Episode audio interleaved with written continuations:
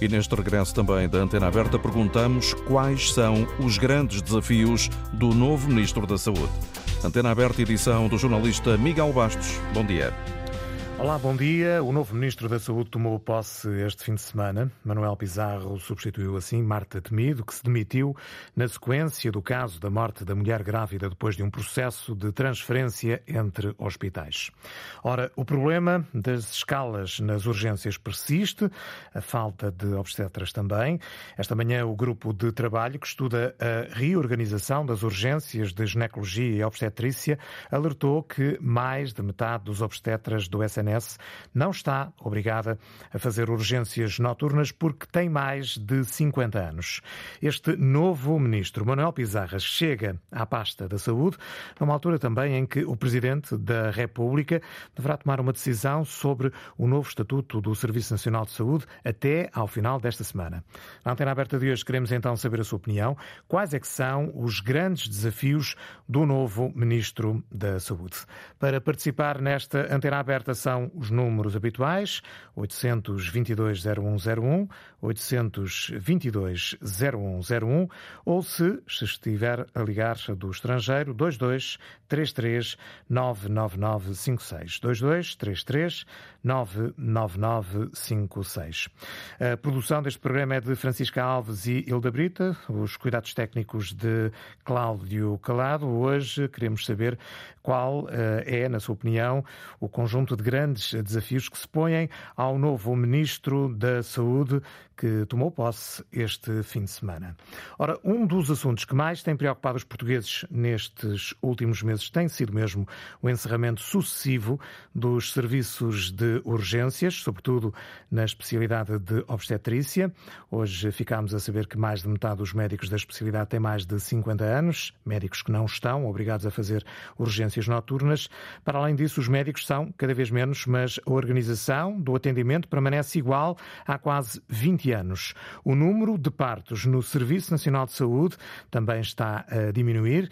Este ano deverão ser cerca de 62 mil, ou seja, menos 15 mil do que há 10 anos. Os dados eh, fazem parte do relatório do grupo de trabalho que vai reorganizar estes serviços e que deverá propor o encerramento de vários serviços em todo o país e também a concentração de recursos a proposta vai ser apresentada ao Governo até ao final do mês. Mas vamos a um caso concreto. Esta manhã, na Antena 1, o diretor clínico do Centro Hospitalar do Algarve admitiu que é muito difícil manter as urgências de ginecologia e obstetrícia a funcionar, mesmo fora do período de férias, já que mais de 50% dos médicos, Rosa Azevedo, são tarefeiros.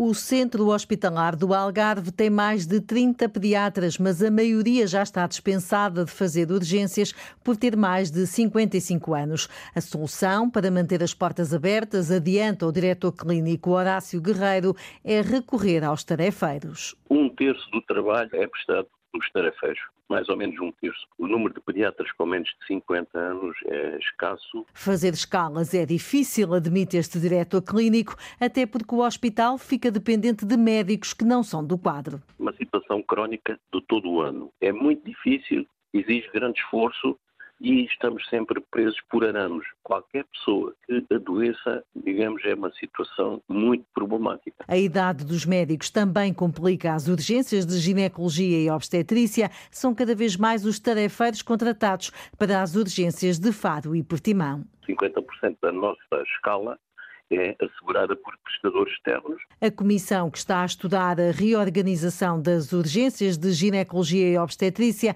vai recomendar a concentração de serviços, mas Horácio Guerreiro garante que isso não é possível no Algarve. Não me parece razoável em termos de segurança que uma grávida de Algesur ou de Vila do Bispo venha ter a sua criança a Faro, como não estou a ver uma senhora de Alcotim ou de Vila Real de Santo António lá ter a criança em Portimão. As distâncias a percorrer excedem as recomendações. As escalas estão asseguradas para as próximas semanas, mas a qualquer momento pode ser preciso fechar serviços por falta de médicos. O exemplo do Centro Hospitalar do Algarve. Já aqui dissemos, a proposta de organização ou de reorganização das urgências de obstetrícia vai ser apresentada ao Governo até ao final do mês. Até ao final desta semana, o Presidente da República deverá tomar uma decisão sobre o novo Estatuto do Serviço Nacional de Saúde, que defende, por exemplo, a criação de uma direção autónoma no setor.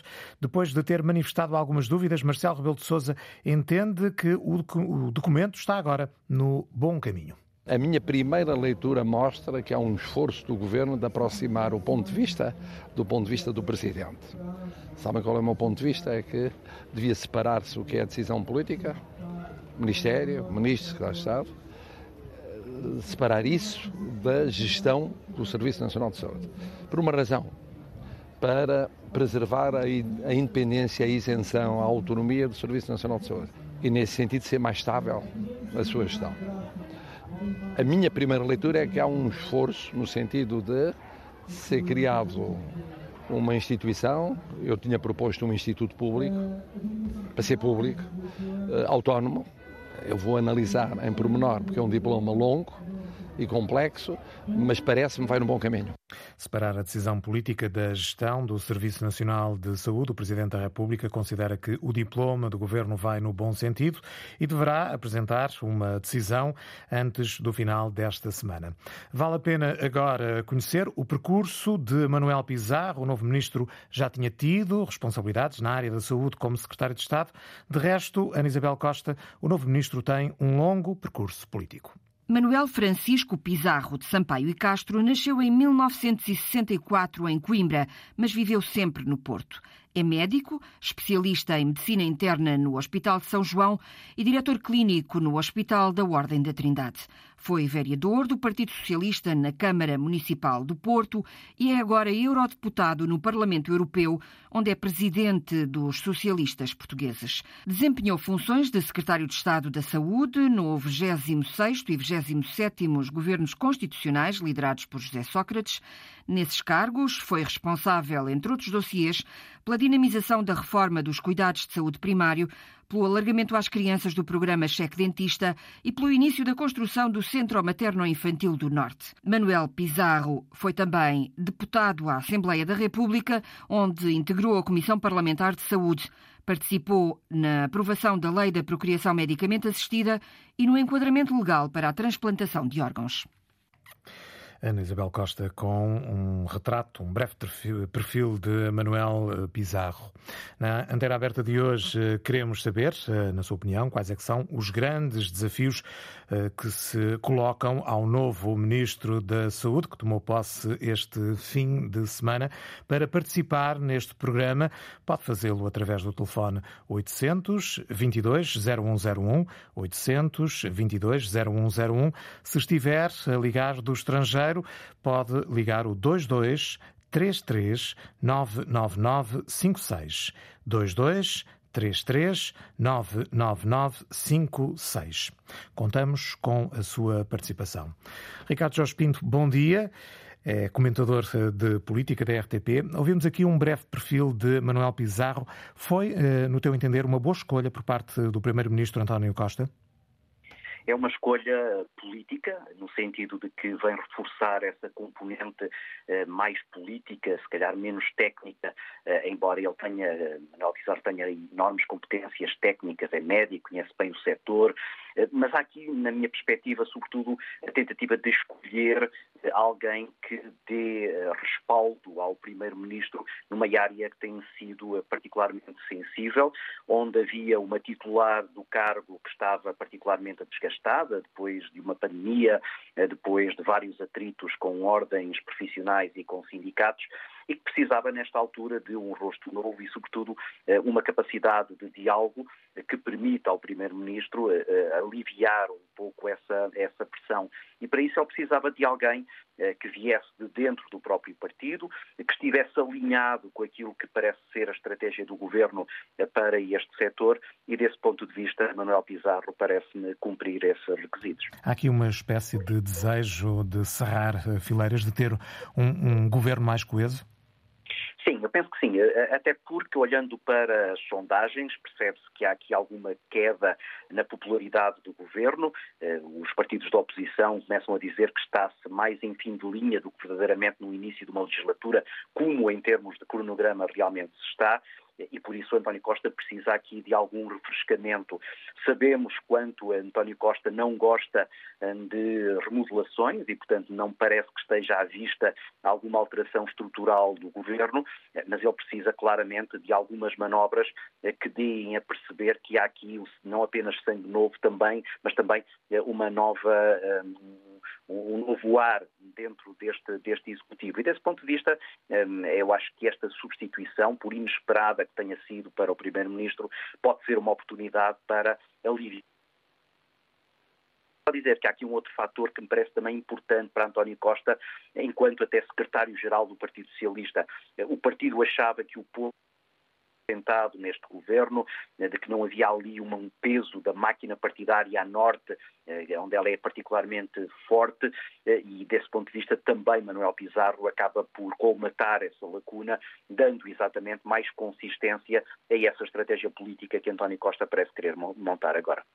Claro que esta decisão uh, do Primeiro-Ministro pode ter uma leitura também contrária, que é uma espécie de encerramento do governo, que muitas vezes os governos, quando começam uh, os seus mandatos, abrem-se muito à chamada sociedade civil, a nomes mais independentes, e depois acabam por recorrer a nomes próximos da estrutura partidária. Pode ser um risco também nessa, nesse sentido, na tua opinião?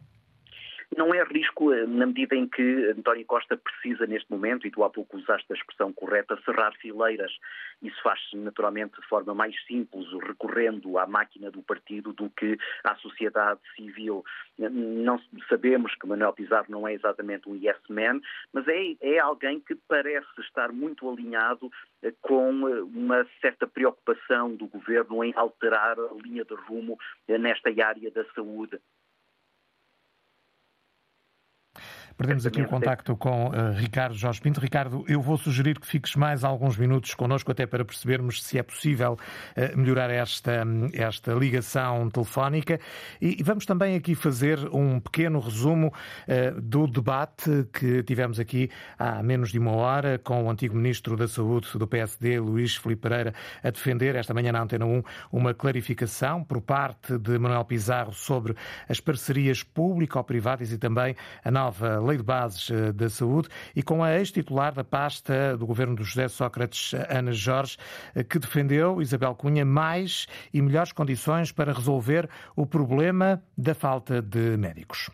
Ana Jorge diz que o novo ministro Manuel Pizarro tem que encontrar soluções a curto prazo para resolver o problema da falta de médicos e que isso passa por aumentar os salários e rever carreiras. Condições nos serviços de saúde para que as pessoas continuem a querer e a continuar a trabalhar.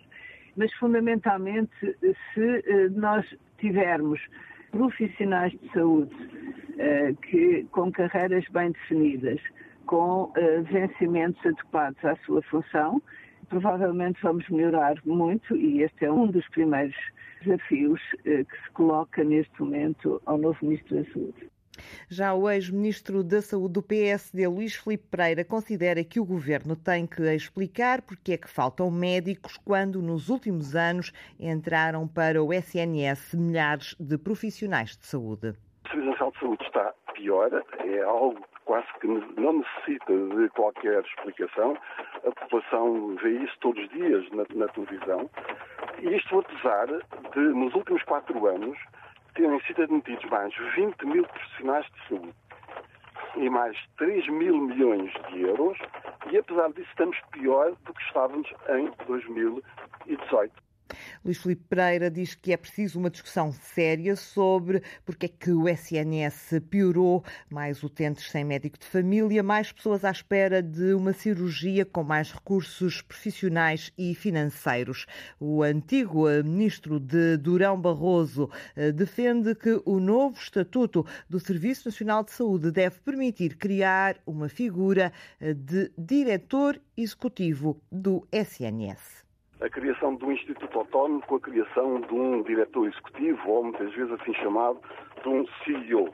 É importante haver, digamos, uma direção autónoma. Aliás, tem outras vantagens, que é de preservar o mais possível a gestão do Serviço Nacional de Saúde dos chamados cheques políticos e da intermissão política, uh, digamos, de nomeações, etc., que não deviam ser feitas muitas vezes por, por pessoal partidário. Ana Jorge concorda com a autonomia da gestão da saúde sobre a falta de médicos de família. A ex-ministra de José Sócrates adianta que a solução eh, pode passar pelos privados. É preciso encontrar aqui uma solução alternativa, que pode ser a contratualização uh, para com uma carteira de serviços durante, durante um, um, um, tempo bem definido, portanto, uma boa contratualização, eh, para podermos responder à população que neste momento tem muita dificuldade a ter acesso aos médicos de família, eh, a autonomia dos serviços de saúde, o aposta neste CIO e, portanto, de haver maior capacidade de gestão e de articulação entre os serviços com maior eficiência o ex-ministro da Saúde de Durão Barroso, Luís Filipe Pereira, enumera as principais questões a que Manuel Pizarro tem que responder desde já estará um novo ministro disponível para alterar a lei de bases que foi feita de uma forma estatizante para agradar aos partidos da extrema-esquerda? Estará ele uh, disponível para repor as parcerias público-privadas? O próprio Ministério das Finanças reconhecem que trouxeram vantagem para a população. Estará um novo ministro disponível por exemplo, para combater de facto, não em palavras, a falta de médicos de família, contratualizando com médicos que não estão no Serviço Nacional de Saúde, como a Inglaterra faz, como a Dinamarca faz, estará ele disponível? Estas são as questões fundamentais. Várias questões, vários desafios para o novo Ministro da Saúde, Manuel Pizarro. Na manhã da rádio, ouvimos a antiga Ministra da Saúde do Partido Socialista, Ana Jorge, e o antigo Ministro da Saúde de Durão Barroso, Luís Filipe Pereira. O resumo deste debate que teve lugar esta manhã na Antena 1, com dois antigos responsáveis eh, pelo setor eh, da saúde eh, em Portugal. Ricardo Jorge Pinto, penso que ainda estás connosco, estávamos sim, aqui com sim. algumas dificuldades na, na, ligação. A questão que hoje estamos a, a levantar junto dos nossos ouvintes é quais são os grandes desafios do novo Ministro da Saúde. Ouvimos aqui alguns desafios deixados por estes dois antigos responsáveis. Quais é que são os grandes desafios? Desafios, na tua opinião, eh, que se vão colocar no imediato a Manuel Pizarro? Em primeiro lugar, pacificar o setor. Há muito atrito entre as ordens profissionais, os sindicatos e o Ministério. Eh, claro, governo precisa de resolver esse problema e, desse ponto de vista, as reações que temos ouvido eh, são de algum benefício da dúvida. Isso pode abrir aqui uma janela de oportunidade para que Manuel Pizarro possa, pelo menos, reabrir canais de comunicação que pareciam um pouco entupidos. Segundo lugar, realinhar aquilo que é a política da saúde. Embora António Costa diga, e tenho dito, que não tenciona alterar aquilo que estava inscrito no programa eleitoral do Partido Socialista na área da saúde, também é verdade que ele já reconheceu no recente debate parlamentar é que as coisas não estão bem e, portanto, alguma coisa vai ter que se mudar, eventualmente até ao nível da gestão. Daí a tentativa de encontrar agora um organismo que tenha alguma autonomia para gerir o Serviço Nacional de Saúde e até, eventualmente, desse ponto de vista, parece-me que Manuel Pizarro estará disponível para esse esforço, a cortar um pouco as amarras ideológicas. A expressão eh, é do Presidente da República, Marcelo Rebelo de Sousa, que parece eh, interessado em eh, assistir o governo numa estratégia de posicionar ou reposicionar a política de saúde, não tanto ao nível do Serviço Nacional de Saúde, mas procurar de novo reequilíbrios, eh, quer com o setor privado, quer com o setor das IPSS. Agradeço a participação e a disponibilidade do comentador de política nacional da RTP, Ricardo Jorge Pinto, por ter vindo à antena aberta. Já sabe, para participar nesta discussão, tem à sua disposição dois números de telefone, 822-0101, 822-0101, ou se estiver a ligar do estrangeiro, 22 3399956. Hoje estamos a perguntar quais é que são os grandes desafios que se colocam ao novo Ministro da Saúde e é a questão que vou dirigir agora a Jerónimo Fernandes, é médico, liga-nos do Porto. Bom dia, gostaríamos de saber a sua opinião. Bom dia e obrigado. Em primeiro lugar, expectativas relativamente ao novo Ministro que conheço, foi colega no Hospital de São João e desde cedo enverdou pela atividade política praticamente a 100%. Um, de modo que, para atenuar um pouco a conflitualidade que existe no setor, que envolve diversas corporações, diversos interesses, diversos profissionais, a chegada de um médico uh, pode trazer algum benefício da dúvida. No entanto, queria aqui realçar dois ou três aspectos que acho relevantes. Um, o Ministro da Saúde, como foi dito, não é o Ministro do Serviço Nacional de Saúde. Isto é, desde logo, um equívoco quando começamos a discutir estas questões.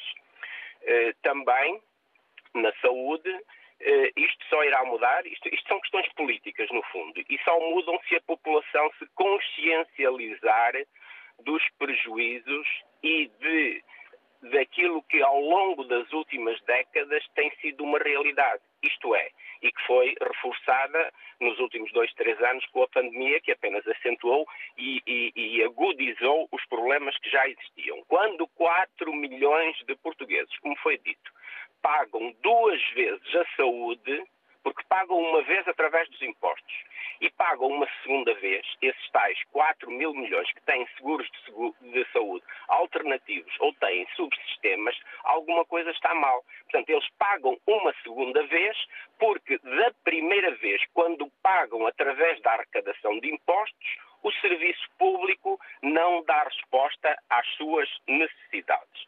É óbvio que eh, é, é, até o próprio ministro António Costa chegou agora à conclusão que isto se degradou, as coisas estão piores, o senhor Presidente da República também parece que sim, mas já estamos aqui a partir ou, ou, ou vamos iniciar um outro equívoco, isto é, o problema na saúde e da resposta às questões não é através do Serviço Nacional de Saúde porque já neste momento, e já, desde há bastantes décadas, o serviço social e o serviço privado são contratualizados, ajudam a, a resolver os problemas da área da saúde. Ora bem, quando agora se põe uma expectativa muito elevada no novo Estatuto do Serviço Nacional de Saúde, já existe aqui uma falácia ou um raciocínio que, à partida, parte de premissas erradas. Portanto, o foco não deve ser no Serviço Nacional de Saúde, que obviamente tem que ter respostas rápidas e tem que ter alternativas do, do ponto de vista técnico que, podemos discutir, mas não, não me quero alongar, alongar muito. O primeiro passo a dar é que o preconceito ideológico que existe e foi acentuado nos últimos anos com o governo anterior de António Costa e que agora se vê vertido na lei, no novo Estatuto do Serviço Nacional de Saúde, é o preconceito ideológico que a ministra Marta Temido carreou para o Ministério da Educação por força e pelas circunstâncias do acordo político-partidário que houve com as forças da esquerda. E o que é que, o que, é que resultou disso? O agravamento do Serviço Nacional de Saúde, onde o novo estatuto e o novo conceito de um, Comissão Executiva ou CEO para o Serviço Nacional de Saúde vai apenas tentar dar resposta a, um pequeno, a uma pequena parte do problema que existe na área da saúde, que é uma coisa muito mais vasta e, como acabei de dizer, deve eh, cooptar outros, eh, outros parceiros, como já vem sendo hábito. Aqui só queria dar uma nota final, se for necessário terminar, diga-me. Eh, esta nova. Vamos ouvir essa nota final. Este, este, novo instituto vai cair em cima de três ou quatro institutos que já, que já existem. Ou seja, vai haver mais ruído, dissonância e conflitualidade nas instituições do próprio Ministério. E passo a explicar muito objetivamente. Já existem as administrações regionais de saúde que já vêm de há mais de quatro décadas. As administrações regionais de saúde houve o intuito de diminuir a sua capacidade de intervenção quando se criou a ERS, Entidade Reguladora da Saúde. Criou-se a entidade reguladora da saúde e em vez de se, eu não digo para se acabar, estas coisas não se podem acabar de um ano para o outro, mas o que se criou foi um novo instituto, entidade reguladora da saúde, que se juntou ao que já existia, ainda para, ainda com mais redundância em muitas áreas da, da gestão do, do, do, serviço público, existe a Direção-Geral de Saúde. São, é uma direção que devia superintender a muitas destas áreas. Agora, vamos colocar em cima disto com disputas internas de competências e de tarefas a desempenhar, mais um instituto público, onde infelizmente até o senhor próprio Presidente da República coloca grandes expectativas. Ele coloca as positivas, eu coloco-as do ponto de vista negativo. Isto é, sempre que seja criado algo de público, um instituto ou o que seja, a obrigação de quem nos governa deveria ser o que vai ser criado tem que eliminar imediatamente dois dos que existem. Uma vez que as entidades, ou os institutos, ou, as organizações que existem até aquele momento para resolver naquele contexto aqueles problemas, não deram conta do recado. Ora bem, se não deram conta do recado, ainda se vai criar mais uma comissão e mais uma comissão para em português corrente, empurrar com a barriga para diante. Neste caso é um instituto onde toda a gente agora coloca expectativas muito elevadas, não vai resolver nada. Isto é, vai, vai empurrar e vamos uh, alegremente uh, discutindo e, e, a essência do problema não vai ser resolvido. Quando os portugueses abrirem realmente os olhos para perceberem que metade da população paga duas vezes a saúde, tem listas de espera, viu agravadas as suas condições relativamente à eh, capacidade dos serviços públicos de lhe darem resposta, então talvez possamos mudar. Para mudar, temos que mudar a política partidária. Quem nos últimos 25 anos teve 18 anos à, à, frente dos destinos do país, mas os portugueses é que votaram neste governo, de maneira que têm que aguentar com as consequências. Jerónimo Fernandes, obrigado por ter vindo à antena aberta da sua opinião. Médico ligou-nos eh, do Porto. Hoje estamos a perguntar quais é que são os grandes desafios do novo Ministro da Saúde. Para participar, 822-0101 ou se estiver a ligar do estrangeiro, 2233 99956. Vamos agora ouvir a opinião de Margarida Lança. Liga-nos de Grândola. Bom dia. Bom dia, bom dia. Hum, olha, é para dizer aqui uma, uma corrupção, eu não sei se, pronto, se posso dizer isto, posso falar, não é? É Estamos com, uh, portanto, um, um, caso que é, que é crime, que me fizeram no hospital de Santiago de Cacém.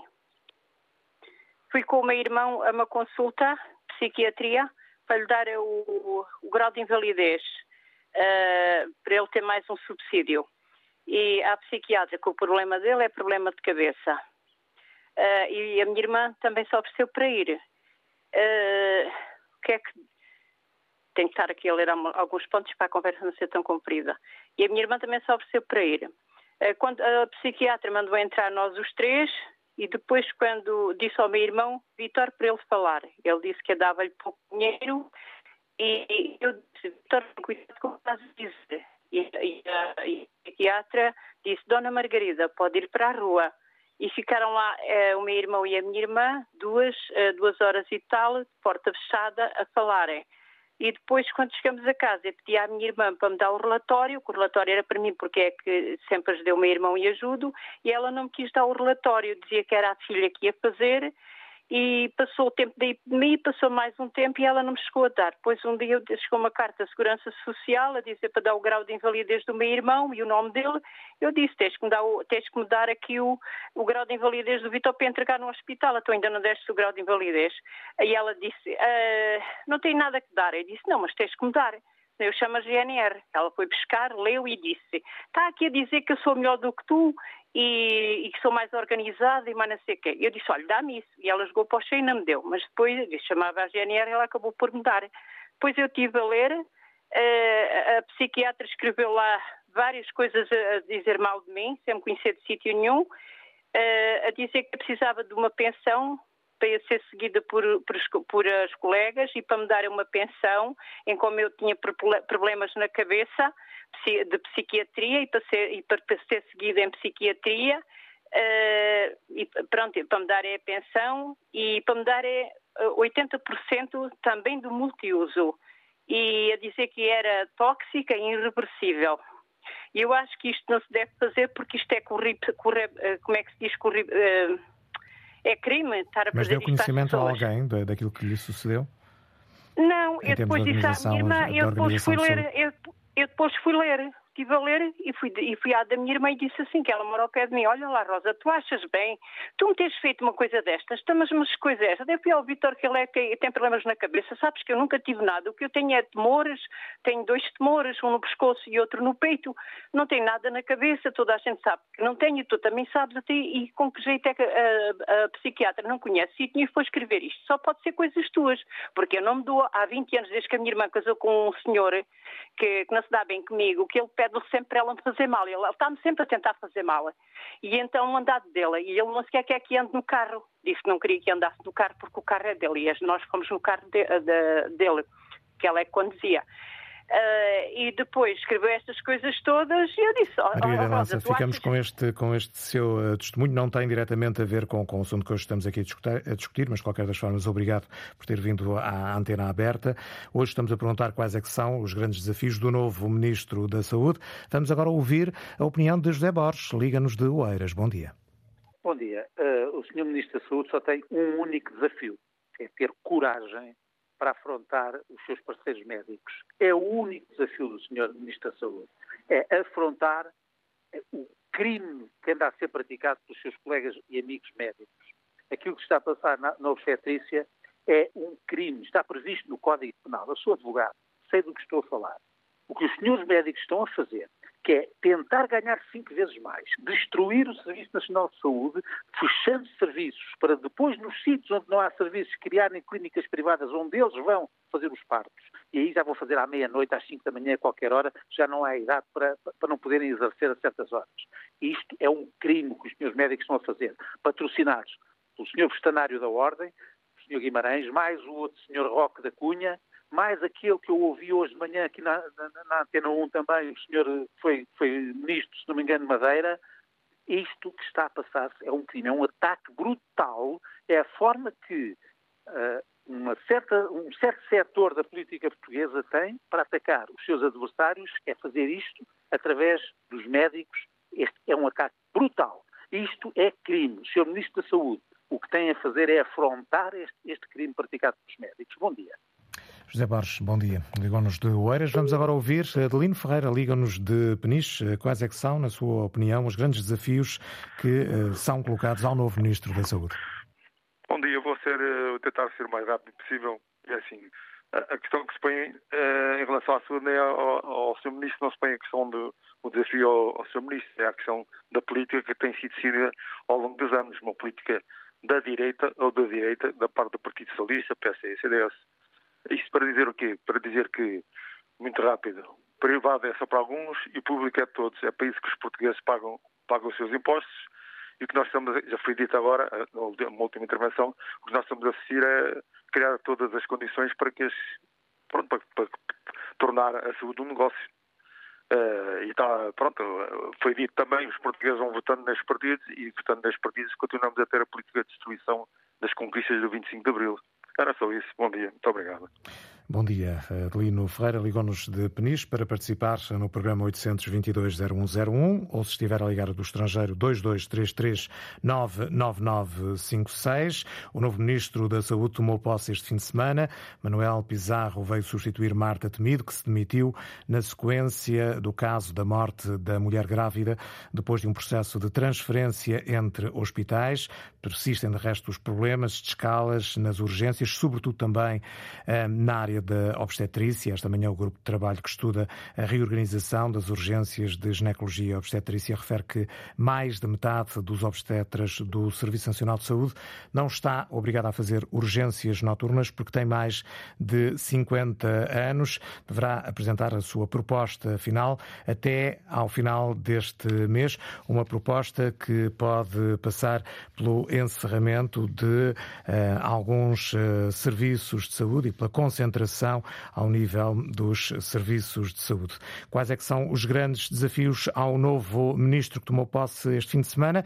É a questão de hoje da antena aberta, questão que vou agora dirigir a António Gonçalves. Eh, está-nos a ligar de Coimbra. Ora, um bom, um bom dia bom para dia. o senhor e, e, para o programa e as minhas felicitações pelo programa. O que o ministro tem que fazer, de facto, é, é trabalho, muito trabalho, organização e tratar superiormente esse assunto. Este assunto é um assunto complexo que deve ser, de facto, muito rigoroso e tratado com pinças. Não é com a criação de institutos, com a criação destes estamos fartos disso. Isso consome-nos toneladas de dinheiro e não vale a pena. Isso só dá confusão. Portanto, o que nós queremos é um Serviço Nacional de Saúde só e um privado só. O privado é como um estabelecimento comercial que paga os seus impostos, como uma fábrica, como outra coisa qualquer. Nada tem a ver com o Serviço Nacional de Saúde. O Serviço Nacional de Saúde é para ricos e para pobres. É para toda a gente. Dá gosto, dá gosto chegar-se, por exemplo, aqui ao Serviço Nacional de Saúde a Coimbra e ir uh, às urgências, entrar e vir para casa sem pagar onde estão principalmente para os pobres, isto é um agradecimento profundo e é bom que saibam todos quem tentar pôr em causa o Serviço Nacional de Saúde possivelmente não terá votos, não ganha nada. É um erro tentar-se privatizar o Serviço Nacional de Saúde existe o Serviço Nacional de Saúde para toda a gente, para ricos e para pobres. Volto a repetir. E, portanto, deixem trabalhar o Ministro, e mais repor de facto alguns vencimentos, a carreira dos enfermeiros, que de facto os vencimentos não são dignos de quem dia e de noite consome horas e horas de trabalho, limpa velhos, faz isto, faz aquilo, isso é que é importante. Deem ajuda de facto monetária substancial uh, aos médicos e de modo a deles poderem fazer oito horas dos hospitais como outro cidadão qualquer. Muito obrigado. Obrigado e bom dia. António Gonçalves ligou-nos de Coimbra. Manuel Silveiro liga-nos de Orem. Bem-vindo. Bom dia, sou jornalista e ouvintes. Eh, sobre o tema em questão, eu queria dizer o seguinte. O problema, as dificuldades que o Serviço de Saúde do Estado tem, não é porque a ministra era Marta Temido ou agora vai ser o novo ministro. O problema base está na Lei de Bases da Saúde. Podem arranjar estatutos, regulamentos, podem gastar-se, dar muito mais dinheiro para o Serviço Nacional de Saúde, como nos últimos anos tem acontecido. Milhares de milhões de euros que temos posto sobre o Serviço Nacional de Saúde. Contudo, isso não resolve o problema das necessidades dos portugueses, porque há falta de médicos nos, nos cuidados prima, dito primários ao nível dos ditos médicos de família, e é evidente que, não funcionando bem esse setor, os hospitais são sobrecarregados. Porém, esse não é o problema fundamental. O problema fundamental é, de facto, a lei de bases é estrutural e é uma incapacidade de gestão por parte do Estado. Realmente não se compreende que se fale na pandemia, na vacinação, tudo isso agravou a situação já existente, mas as vacinas em Portugal tiveram o sucesso que tiveram porque a União Europeia comprou e porque as Forças Armadas realmente eh, geriram. O se continuasse a ser gerido como inicial, foi iniciado antes das Forças Armadas, seria o caos na saúde em Portugal. Felizmente isso não aconteceu. Portanto, se o governo, seja qual for, quiser resolver o problema da falta de, de cuidados de saúde no, nos primários, a nível hospitalar, etc., têm que alterar a lei de bases. E tenho muitas dúvidas que o atual governo socialista esteja, eh, se dedique a alterar ou proponha a alteração da lei de bases. Por isso, o atual ministro, repito, não vai fazer milagres e pôr dinheiro para a carreira de médicos, de, não pondo dinheiro para a carreira de enfermeiros, administrativos, auxiliares, etc., é evidente que vai criar um problema ainda maior do que aquele que existe. Além do mais que os, os ordenados, as remunerações do, dos portugueses em geral, é baixa, porque temos um rendimento per capita bastante baixo. Não produzimos relativamente à população que temos, em, em quantidade e provavelmente Daí advém também a dificuldade de um PIB que temos baixo o, o segundo ou terceiro da Europa. Por isso, Portugal, com o governo que vamos tendo, realmente não, não sai deste patamar. É o PIB baixo, é o Serviço Nacional de Saúde a receber mais dinheiro e mais dinheiro e a produzir menos. Então, tem que alterar a lei de bases, fazer uma gestão diferente e ninguém pense que o atual ministro vai fazer milagres. Penso que está Pode claro parecer... a sua opinião sobre, sobre os desafios que se colocam ao novo ministro. Agradeço ao Manuel Silveiro. Vamos ouvir Américo Vicente, liga-nos de Pampilhosa da Serra. Muito bom dia. Bom dia. E obrigado pela participação. É, é assim, eu já há muito tempo que ando pronto, nos fóruns e através de pessoas que eu tenho um café e tenho colhido com muitas pessoas e tenho dito este, isto, este caso que está a acontecer, lamentavelmente, era aquilo que eu previa já há 3, 4 anos atrás. É, porque, é, é assim, a saúde é o pão de cada dia, é o nosso bem-estar, é aquilo que nos faz falta.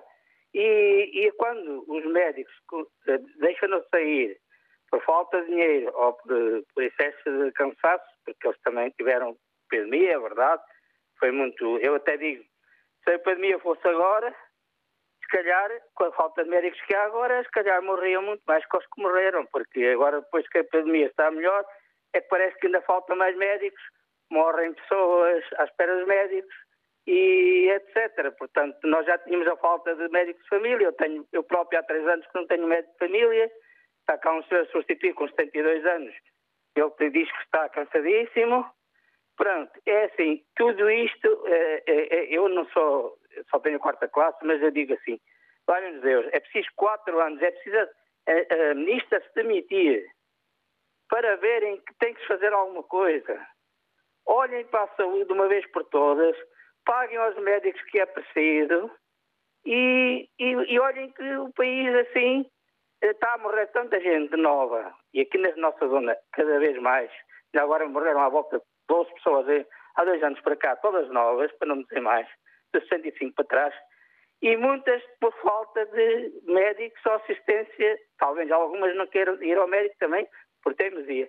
Mas, valha-nos Deus, não se esqueçam que este ministro, seja ele qual for o nome, não interessa, interessa que seja uma pessoa de bem, que faça o bem melhor possível para este país, para não cair no caos, porque no caos já andamos há um bocado há muito tempo. Os notícias já andam-se a arrastar há muito tempo. É, é, só isso que eu peço. Façam o melhor, deem as condições aos médicos para eles, eh, de uma vez por todas, conseguirem eh, pronto, eh, tomar conta de, de, de, das, das, urgências. não estarmos neste caos sem, sem médicos fica feito, família. Fica feito o, é, o seu apelo, Américo Vicente. Muito obrigado por ter vindo à antena aberta. Vamos ouvir Manuel Santos, liga-nos de Oeiras. Bom dia. Bom dia. É, é, sou é, uma pessoa independente partidariamente e começo por dizer isto para dizer o que vou dizer. Sou um cidadão atento ao que se passa na sociedade portuguesa e confrange-me que até a final de maio deste ano mais de 2 milhões de faltas no Serviço Nacional de Saúde tenham ocorrido. Para mim, as três medidas centrais que o Governo, eh, pode incluir o Ministro da Saúde, que obviamente tem mesmo que o ser, são as seguintes e vou sintetizar porque não posso fundamentar nenhuma delas para já. A primeira medida é decidir que todos os profissionais de saúde que queiram sair do Serviço Nacional de Saúde têm que passar a pagar imediatamente, no momento da saída, a totalidade dos custos de formação que o Estado fez na sua formação profissional. Só um parênteses, o Dr. David Justino disse há cerca de 10 anos que cada profissional licenciado custava cerca de 100 mil euros ao Estado. Neste momento, talvez 120 mil não seja suficiente mas isto rapidamente se consegue fazer. Primeira medida, de liberação, direi, é, lei para todo o pessoal pode sair quando quiser, desde que pague imediatamente toda a formação profissional. Segunda medida, é, hierarquização de todas as funções funções que existem no Serviço Nacional de Saúde por exigência técnica e científica e competência profissional, de cima a baixo. Seguida, definição eh, das carreiras profissional correspondente a essas funções, com as remunerações compatíveis com o grau de exigência e as responsabilidades que cada profissional na chefia dos respectivos serviços tem que ter e os demais executores das tarefas têm que ter remunerações condizentes com isso. Terceira medida, um diagnóstico de todas as unidades de saúde do Serviço Nacional de Saúde em cada local onde existem, em ordem a perceber que capacidades têm e em que medida é que essas capacidades respondem ou não às necessidades potenciais das populações que abrangem. E estas três situações, para mim, estas três medidas são as fundamentais para começar a resolver o problema Ficam do registadas. Serviço Nacional de Saúde. Muito obrigado, Ok. Manuel Santos. Ligou-nos de Oeiras. Vamos agora ouvir Mário Santos. Liga-nos de Penacova. Bom dia. Bom dia, muito obrigado por esta oportunidade. Eu gostava de dizer uma coisa. Eu estive agora 10 dias sem ouvir os média portugueses. E regressei ontem e fiquei muito satisfeito por ver que a Ucrânia estava a ganhar no terreno à, à Rússia. E, e também convidava o restante povo português a- para a sua sanidade mental passarem sem ouvir eh, os comentadores, os noticiários tendenciosos. Eh, Mário Santos, hoje estamos a falar sobre os desafios eh, do Ministro da Saúde. Peço desculpa, vamos ainda ouvir José Correia, está-nos a falar eh, do Porto. Estou. Estamos a ouvi-lo. Bom dia. Bom dia, bom dia. Agradecemos estamos, que seja breve, estamos mesmo a chegar ao Sim, final do sim. programa. Olha, eu é só para dizer que eu, eu sou do Porto e conheço o, o, o senhor Ministro desde muito jovem, fizemos parte da Comissão de Jovens e considerei-o de esquerda. Espero que ele que defenda com unhas e dentes o Serviço Nacional de Saúde porque foi implantado por um socialista, um verdadeiro socialista.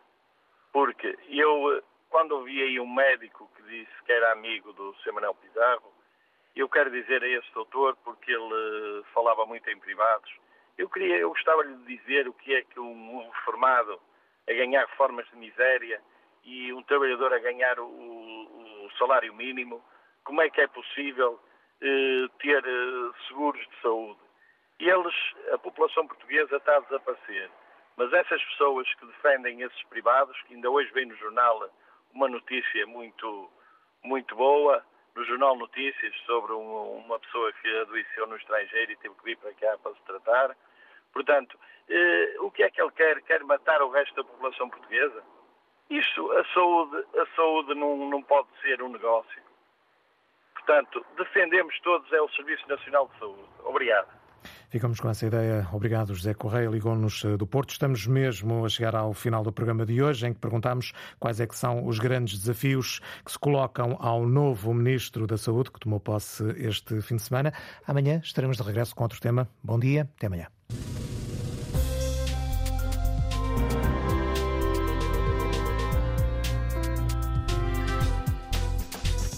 Antena Aberta edição foi do jornalista Miguel Bastos. Liga à informação.